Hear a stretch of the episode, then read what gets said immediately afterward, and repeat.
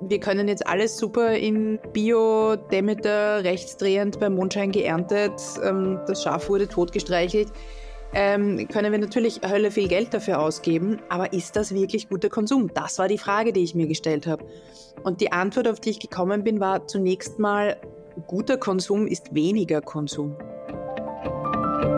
Tauwetter, der Profilpodcast zur Klimakrise. Herzlich willkommen, liebe Hörerinnen und Hörer, bei Tauwetter. Mein Name ist Christina Hiptmeier. Und ich bin Franziska Tschugan.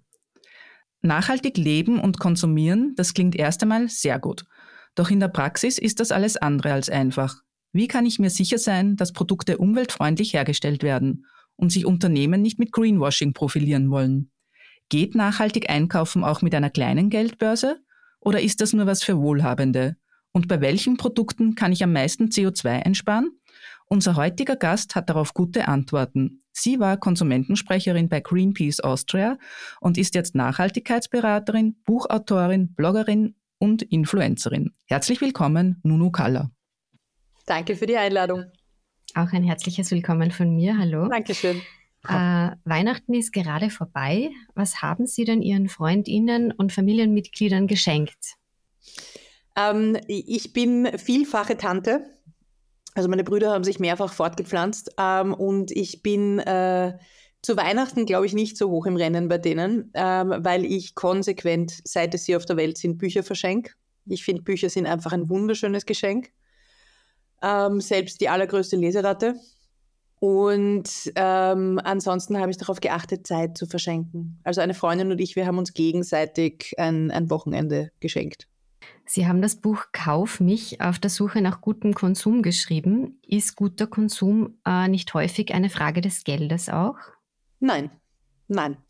Ähm, die, die Suche nach gutem Konsum hat sich mir, also diese Frage hat sich mir deshalb gestellt, weil ich eben so lange bei Greenpeace Konsumentensprecherin war, Konsumentinnensprecherin, Entschuldigung. Und ähm, das Gefühl hatte, ich habe jetzt, glaube ich, schon in jede Kamera, in jedes Mikro hineingesprochen, das in Österreich irgendwo verfügbar war, dass man bitte regional, saisonal und bio einkaufen soll, dass man keine Fast Fashion kaufen soll, sondern wie super ähm, Secondhand nicht ist oder was wichtig ist, worauf man achten muss bei fairer Produktion.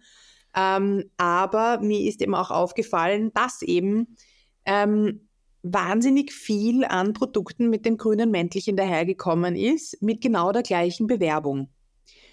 Das heißt, ähm, dass dieser nachhaltige Konsum, den wir damit, uh, ist teuer im Kopf haben, ja nur eine andere Seite der Konsumismusmedaille ist. Das heißt, ähm, wir können jetzt alles super in äh, Bio, Demeter, rechtsdrehend beim Mondschein geerntet, ähm, das Schaf wurde totgestreichelt ähm, können wir natürlich Hölle viel Geld dafür ausgeben, aber ist das wirklich guter Konsum? Das war die Frage, die ich mir gestellt habe. Und die Antwort, auf die ich gekommen bin, war zunächst mal, guter Konsum ist weniger Konsum. Wir konsumieren schlicht und einfach viel zu viel insgesamt. Ähm, wenn nur das die Antwort wäre, dann wäre das wahrscheinlich kein Buch, sondern ein kleiner Flyer geworden, hm. sondern ähm, ich bin dann mehr und mehr draufgekommen oder habe einfach sehr stark rein recherchiert in Richtung Konsumpsychologie. Wie werden wir eigentlich ähm, verführt zum Kaufen? Wo kommt diese Angst, etwas zu versäumen her? Ähm, und da ist das Fazit, und jetzt verrate ich das Buch, ich hoffe, dass es Leute doch noch mhm. lesen. Ähm, geht, das Fazit geht in eine Richtung, wir müssen aufhören, uns nur als Konsumenten und KonsumentInnen zu ähm, identifizieren, sondern wir sind einfach sehr viel mehr und wir können auch wenn es darum geht, an Produkte zu kommen, muss das nicht automatisch die Kaufhandlung sein. Äh, sondern? Sondern ich weiß, wer bei mir im Haus die Bohrmaschine hat. Ich weiß, wo die große Leiter im Haus steht. Ähm, ich weiß, ähm, wem ich, ähm, wenn ich mein Gemüsekistel kriege und da ist ein Stangensellerie drin, den ich mit Inbrunst hasse, ähm, wer sich darüber freut. Wer ihn kriegt mhm. von meinen Nachbarinnen. Ähm, dieses Leben im Netzwerk halte ich für ganz wichtig. Aber ähm, auch jenseits davon, wir sind, ähm, wir sind ja nicht nur Konsumenten, wir sind auch BürgerInnen, wir sind, ähm, wir sind politische Menschen, ähm, wir können uns engagieren, wir können tauschen, wir können Secondhand kaufen. Ähm, es gibt ganz viele Möglichkeiten neben dem gedankenlosen Neukauf. Dann ist wahrscheinlich die nächste Frage schon ein bisschen obsolet. Ich stelle sie ja mal trotzdem, können wir mit unseren Kaufentscheidungen oder eben Nichtentscheidungen die Welt verändern oder ist das eh nicht so möglich? Die Frage ist absolut nicht obsolet, weil ähm, die mich ähm, an eine Entwicklung meinerseits ganz stark erinnert. Ich vor zehn Jahren hatte ja dieses Projekt Ein Jahr kein Kleiderkauf. Ich schaue mir an, wo meine Sachen herkommen. Damals bin ich total begeistert ähm, durch die Welt gelaufen und habe jedem erzählt, ähm, mit deiner Geldbörse hast du die Macht. Du entscheidest, ähm, welches System du unterstützt. Es ist jede Kaufhandlung ist eine politische Handlung und habe das total begeistert. Ähm, ja, war da, ich war da auch selber total davon überzeugt, bis ich irgendwann draufgekommen bin, das ist eigentlich eine zutiefst neoliberale Erzählung, weil die schon wieder die Verantwortung komplett auf mich alleine legt und ich kann es schaffen. Nein, die, ähm, die Macht der Konsumenten und Konsumentinnen ist da, auf alle Fälle je stärker wir zu einer Dienstleistungsgesellschaft werden, desto stärker ähm, passiert das auch.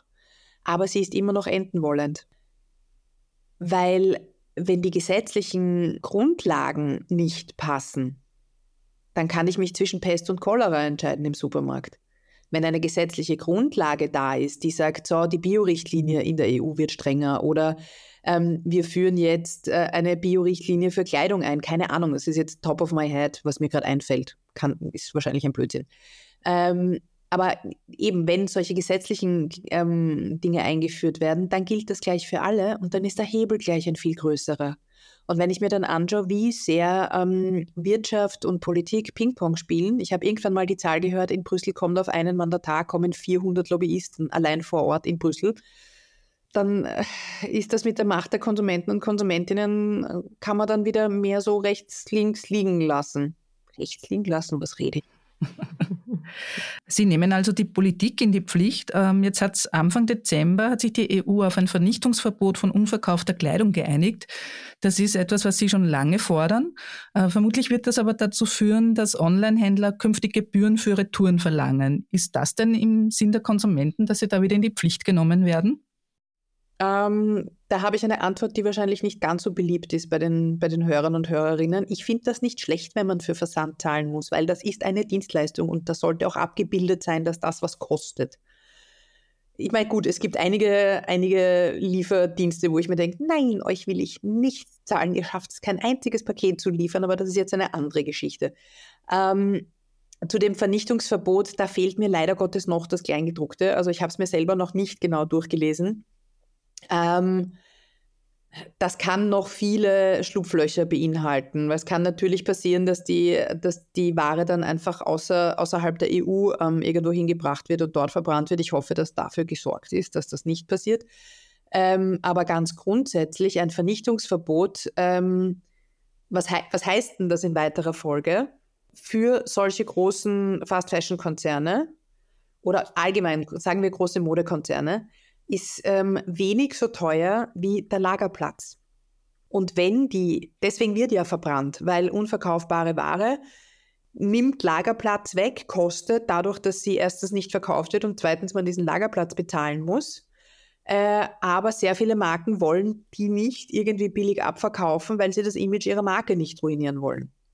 The Way Out war das Verbrennen. Wenn das jetzt verboten ist, heißt das aber für die Firmen, dass sie viel bewusster produzieren müssen, dass sie viel mehr nachdenken müssen, wie viel produzieren sie, dass sie vielleicht weniger machen, dass sie, ähm, ich gehe davon aus, dass sehr viele jetzt auch auf künstliche Verknappung setzen werden und sagen, ja, sorry, wir haben da nur 20 Stück weltweit produziert, Upech ähm, und so die Preise treiben werden. Aber grundsätzlich für die Umwelt ist das eine gute Nachricht, weil, weil das beinhaltet, dass es wahrscheinlich zu einer zu weniger Produktion kommen wird. Oder hoffentlich. Äh, seit Jahren gibt es ja harte Kritik an Fast Fashion, also Läden wie HM, die bis zu 30 Kollektionen im Jahr herausgeben. Gibt es mittlerweile Ketten, die diese Praxis zurückgefahren haben oder muss da jetzt wirklich erst dieses Verbotsgesetz greifen? Im Gegenteil. Ähm, es wurde überhaupt nicht zurückgefahren, ist mein Eindruck, sondern inzwischen sprechen wir bereits von Ultra Fast Fashion durch den Onlinehandel, wo ähm, Webseiten wie Shein, Boohoo, auch ASOS haben pro Tag zwischen 1000 und 10.000 neue Produkte online.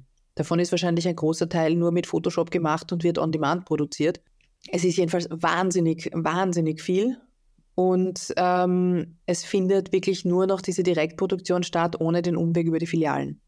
Also es ist noch schneller geworden, es wird noch absurder. Die Leute, es gibt, ich, ich finde das, find das eben auf diesen Websites so spannend, dass man wirklich filtern kann nach, was ist heute online gestellt worden und dann hat man da tausende Produkte.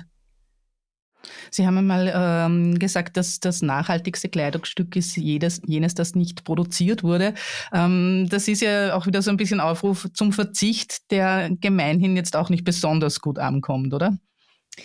Ähm, das ist Zitat einer ehemaligen Kollegin von mir. Ähm, ich bin froh, dass sie mir, ähm, dass ich das so oft sagen darf und noch nicht dafür zahlen muss. Ähm, zweites Zitat von einem anderen Kollegen von mir, das ich da ganz oft im Kopf habe, ist, ähm, da sind wir zusammengesessen und haben irgendwie nach, für eine Kampagne nach, nach möglichen Claims gesucht und das funktioniert halt am besten, wenn du in ganz entspannter Runde sitzt und erst einmal alles rausblödelst und dann kommen die guten Vorschläge. Und der sitzt da und sagt, der Verzicht muss zum Gewinn werden. Und alle so, hahaha, lustig. Und ich bin da gesessen so, ja, genau, genau das ist es in Wahrheit. Und ähm, wenn ich mir anschaue, wie extrem erfolgreich diese gesamte Achtsamkeitsindustrie gerade ist, wie ähm, das eines der beliebtesten Magazine am Markt ähm, Landleben oder Landlust heißt, ich weiß es gar nicht, ich glaube Landleben, ähm, dass dieser Wunsch nach Verlangsamung, dieser Wunsch nach weniger, der ist ja extrem da in den Leuten. Also diese negative Konnotierung von Verzicht ähm, sehe ich gerade so ein bisschen verschwimmen. Nebenbei wird aber dann in diesen Online-Shops offenbar noch schneller eingekauft. Glauben Sie, dass ja. das äh, andere. Lassen Sie mich nicht von der Achtsamkeitsindustrie anfangen. Ein großes Kapitel im Buch. Oh, Feinde. okay, aber wer ist das dann, der das kauft? Also äh, gibt es da bestimmte Altersgruppen? Gibt es da Zahlen dazu? So, einerseits allgemein ähm, gibt es äh, Untersuchungen, dass das Thema Kaufsucht ähm, unter Jugendlichen immer stärker verbreitet wird, äh, verbreitet ist. Ähm, es ist die Verschuldung die, über Konsumkredite bei Jugendlichen sehr, sehr hoch. Das heißt, da findet eine ganz starke Identifikation über Konsum statt. Ähm, die Beobachtung, die jetzt aber sehr unwissenschaftlich, sondern ganz äh, alleine von mir gemacht worden ist, ist, ähm, man muss ein bisschen älter sein, um aus dem Ganzen rauszuholen. Außer man ist sehr, ähm, sehr klima- und umweltmotiviert. Also dieser Teil der Jugendlichen ähm, das sind Vorzeigekonsumentinnen. Äh, viele Unternehmen schreiben sich ja Nachhaltigkeit auf die Fahnen. Wie merke ich denn als Konsumentin, ob das ernst gemeint ist oder bloß Greenwashing? Ja, das ist eine gute Frage. Ähm, der Teufel liegt da sehr oft im Detail. Ich habe Anfang des Jahres ähm, für Greenpeace, also im Auftrag für Greenpeace, ähm, diverse Nachhaltigkeitsreports von großen Fast-Fashion-Konzernen äh, durchgelesen Danach hat sich mein Honorar ein bisschen wie Schmerzensgeld angefühlt, weil ich so unfassbar viel Schwachsinn da drinnen gelesen habe. Ähm, es wird sehr viel gearbeitet mit, mit komparativen, nachhaltiger als. Und ich denke mir immer, als was? Als das Auto von meiner Oma? Ja, eh. Aber es wird kein Vergleichs- oder auch allgemein, es werden keine Vergleichszahlen angegeben. Es, äh, Unternehmen sagen, ja, wir haben jetzt in Afrika 50.000 Liter Wasser eingespart und sagen aber nicht dazu, dass das der Gegenwert von fünf produzierten Paar Jeans ist. Ähm, da hoffe ich, ich meine, es ist noch ein bisschen schwach, aber ich hoffe doch auf eine, auf eine Änderung, wenn die Green Claims Richtlinie kommt. Also eben, es sind sehr oft ist Tatsache, dass Unternehmen formulieren dürfen, was sie wollen, dass sie Behauptungen aufstellen dürfen, wie sie wollen. Sie dürfen es grün anmalen, meinetwegen mit wasserlöslichem Lack, whatever. Aber ähm, diese Richtlinie sorgt eben dafür, dass man nur noch Umweltbehauptungen aufstellen darf, wenn man die auch wirklich belegen kann, wenn man die quantitativ und qualitativ belegen kann. Also da wird es, glaube ich, für die Konsumenten und Konsumentinnen dann etwas einfacher, das zu erkennen. Und es wird auch weniger Formulierungen geben wie, also mein absoluter Liebling ist immer auf der, ähm, der Backerlsuppe das ähm, aus naturnahem Anbau.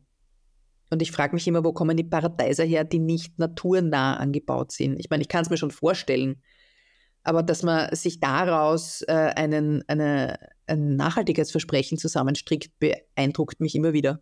Äh, wie lange wird das noch dauern mit dieser Richtlinie? Gibt es da irgendwie einen Zeithorizont? Die hätte schon, so wie immer, die hätte schon längst da sein sollen. Ähm, und ähm, ich glaube, in, die, in den nächsten Monaten können wir damit rechnen. Äh, schauen wir vielleicht noch kurz zu Haushaltsgeräten. Ist es gescheiter, den alten Geschirrspüler äh, zu behalten, obwohl er mehr Wasser und Strom verbraucht, oder doch den neuen nehmen? Ich persönlich bin ein großer Fan davon, die Dinge so lang zu nutzen, wie sie ähm, halten und sie dann reparieren zu lassen. Und wir haben in, Öst in Wien das ganz wunderbare Reparaturzentrum. Ich bin überhaupt, also da bin ich vielleicht ein Sonderfall. Ich kriege äh, Freudenanfälle, wenn ich ähm, Mixer oder sonstiges aus den 80er Jahren finde, weil ich da weiß, okay, das Ding kann man reparieren. Das, äh, da ist nicht irgendein Plastikzahnrad drinnen und das schmilzt mir nach dem dritten Mixen, sondern das, das, das ist noch gescheit gearbeitet. Ähm, in Sachen Energieverbrauch ist natürlich, ähm, sind neuere Geräte natürlich ein Thema, auf alle Fälle. Aber ich muss ehrlich sagen, also ich glaube nicht, dass meine Küchenmaschine oder meine, mein Mixer so stark in meinen Energieverbrauch reinspielt. So oft koche ich nicht. Wenn wir schon beim Kochen sind, da reden wir vielleicht auch ein bisschen über den, die Lebensmittel. Da heißt ja klimafreundlich einkaufen gemeinhin äh, regional, am besten bio und wenn Fleisch, dann wenig und hochwertig produziert. Äh, das können sich aber auch nicht ähm, viele leisten. Ähm, kann man auch mit wenig Geld klimaschonend Essen kaufen? Ähm, wenn man aufs Fleisch verzichtet, auf alle Fälle. Also ich muss, äh, ich, die Frage ist momentan ein bisschen schwierig, weil ich weiß schon, ich bin jetzt in keiner finanziellen Situation, dass ich nicht weiß, wo spuckt der Bankomat morgen noch was aus. Also es geht sich immer alles aus bei mir. Ähm, ich bin in der angenehmen Situation, in den Supermarkt gehen zu können und nicht nachdenken zu müssen. Und einfach kaufen, also ja, das geht. Es geht nicht in allen Lebensbereichen, aber im, im, im, bei den Lebensmitteln geht es und da spare ich auch nicht. Ähm, aber es ist mir schon auch aufgefallen, ich war letztens bei einem äh, großen Discounter, der in Deutschland anders heißt als hier. Und die haben ja relativ große ähm, Einkaufswegen. Das sind die Einkaufswegen sind ja auch größer geworden seit meiner Kindheit. Das ist aber auch ein ganz ein klassischer ähm, konsumpsychologischer Trick, weil es muss dir das Wagerl voll vorkommen und je größer das Wagerl ist, desto mehr musst du reinlegen, damit es dir voll vorkommt. Und das Wagerl war nicht einmal zu einem Achtel gefüllt und an der Kasse habe ich, und ich meine, okay, es waren zwei Flaschen Wein dabei, aber noch einmal, es war der Diskonter-Wein, der kostet jetzt nicht die Welt. Und das, äh, am Schluss habe ich, ich glaube, 68 Euro bezahlt. Da hat es mich aus den Latschen gehoben.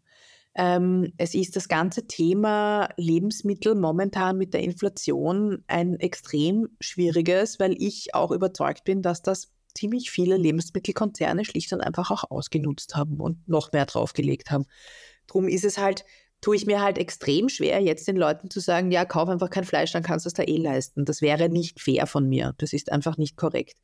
Aber es ist eigentlich, also ich sehe es wie bei jeder anderen Produktgruppe, auf Qualität achten, aber dafür weniger, ähm, ist schon mal nicht schlecht. Und vor allem, wir haben, was ich sehr spannend finde, sind die versteckten Kosten weil du halt doch nochmal schnell da ein Stückchen Schokolade mitnimmst oder äh, keine Ahnung, ähm, bei einem Würstelstand vorbeigehst und sagst, naja, die vier Euro leiste ich mir jetzt und so. Und da kommt auch einiges zusammen. Mhm. Und so ganz generell gefragt, ähm, mit welchen Produkten lässt sich am meisten CO2 einsparen? mit denen, die ich nicht kaufe. ganz einfach. Also ich glaube schon, dass wir ein stärkeres Bewusstsein dafür brauchen, ähm, dass wir ähm, Dinge länger benutzen. Dass wir nicht ähm, jedes Mal, wenn ein neues, ähm, ein neues Smartphone rauskommt, wir uns die neueste Nummer von diesem Smartphone kaufen müssen, obwohl das alte noch funktional ist. Ich hatte gestern massiv, massive Probleme mit meinem, mit meinem Laptop und habe mich überhaupt nicht mehr ausgekannt und war kurz davor, das Ding aus dem Fenster zu hauen Nein, durchhalten, schauen, wo der Fehler liegt, geduldig sein und jetzt rennt das Graffel wieder. Und er ist fünf Jahre alt und er wird auch noch weiterhin rennen.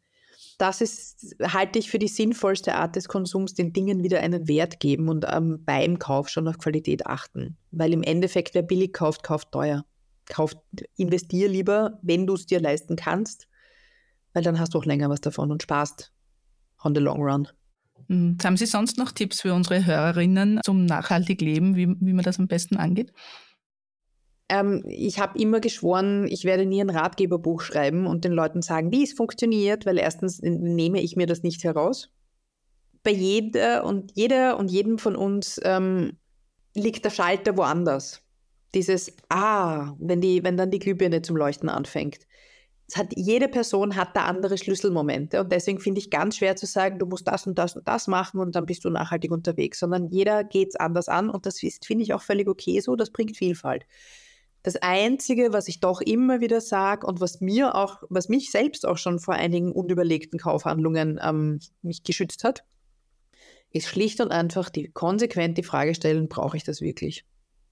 Weil wir einfach, das ist halt auch bereits erwiesen, sehr, sehr viel kaufen, um uns abzulenken, um uns zu trösten, um uns ähm, zu belohnen ähm, um uns schöner zu fühlen, um schlechte Gefühle einfach wegzukaufen, weil sowohl die Kaufhandlung an sich uns ähm, unsere Biochemie ähm, positiv durchmischt, ähm, als auch ähm, sehr viel Identifikation über Produkte läuft. Man fühlt sich besser, wenn man, mit, wenn man sich die, eine Markentasche leisten kann und mit der herumläuft oder die tolle Uhr oder so.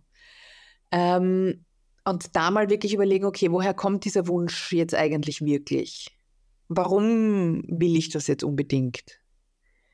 Ähm, mir persönlich hat das schon mehrfach geholfen, aber da muss man halt auch wirklich ähm, sehr knallhart in den Show betreiben. Und wann haben Sie das letzte Mal etwas gekauft, wo Sie genau wussten, das ist jetzt alles andere als nachhaltig? Ah. Also erstens mal ist das eine Definition von Nachhaltigkeit. Jetzt, ich, ich kaufe sicher nicht nur die ähm, am Markt besten Produkte, sondern ja, ich gehe auch zum Discounter. Aber gekauft, wo ich gewusst habe, eigentlich drauf gepfiffen. Na? Sehr vorbildlich. Also in, in letzter Zeit, und ich will, das ist, das klingt jetzt so, als würde ich mich selber total loben und ich bin urheilig und voll toll. Nein, aber es fällt mir echt nichts ein. Ich habe mein Auto getankt letztens. Das ist per se schon mal eher unleibernd, aber ja, ich fahre es nicht sehr oft. Na dann würde ich sagen, das ist ein sehr schönes Schlusswort. ich habe mein Auto getankt. Na, ich fahre es nicht sehr oft. Das war das schöne Schlusswort. Vielen Dank fürs Kommen. Das war die Nachhaltigkeitsberaterin Nuno Kalla. Wir würden uns freuen, wenn Sie uns auf X, vormals Twitter, unter Profil Tauwetter folgen würden. Schicken Sie uns Anregungen, Kritik oder Feedback, entweder via X oder per E-Mail an podcasts.profil.at. Empfehlen Sie uns weiter, abonnieren und bewerten Sie uns auf den gängigen Plattformen wie Apple iTunes oder Spotify. Das war's für heute. Bis zum Sonntag in zwei Wochen bei Tauwetter.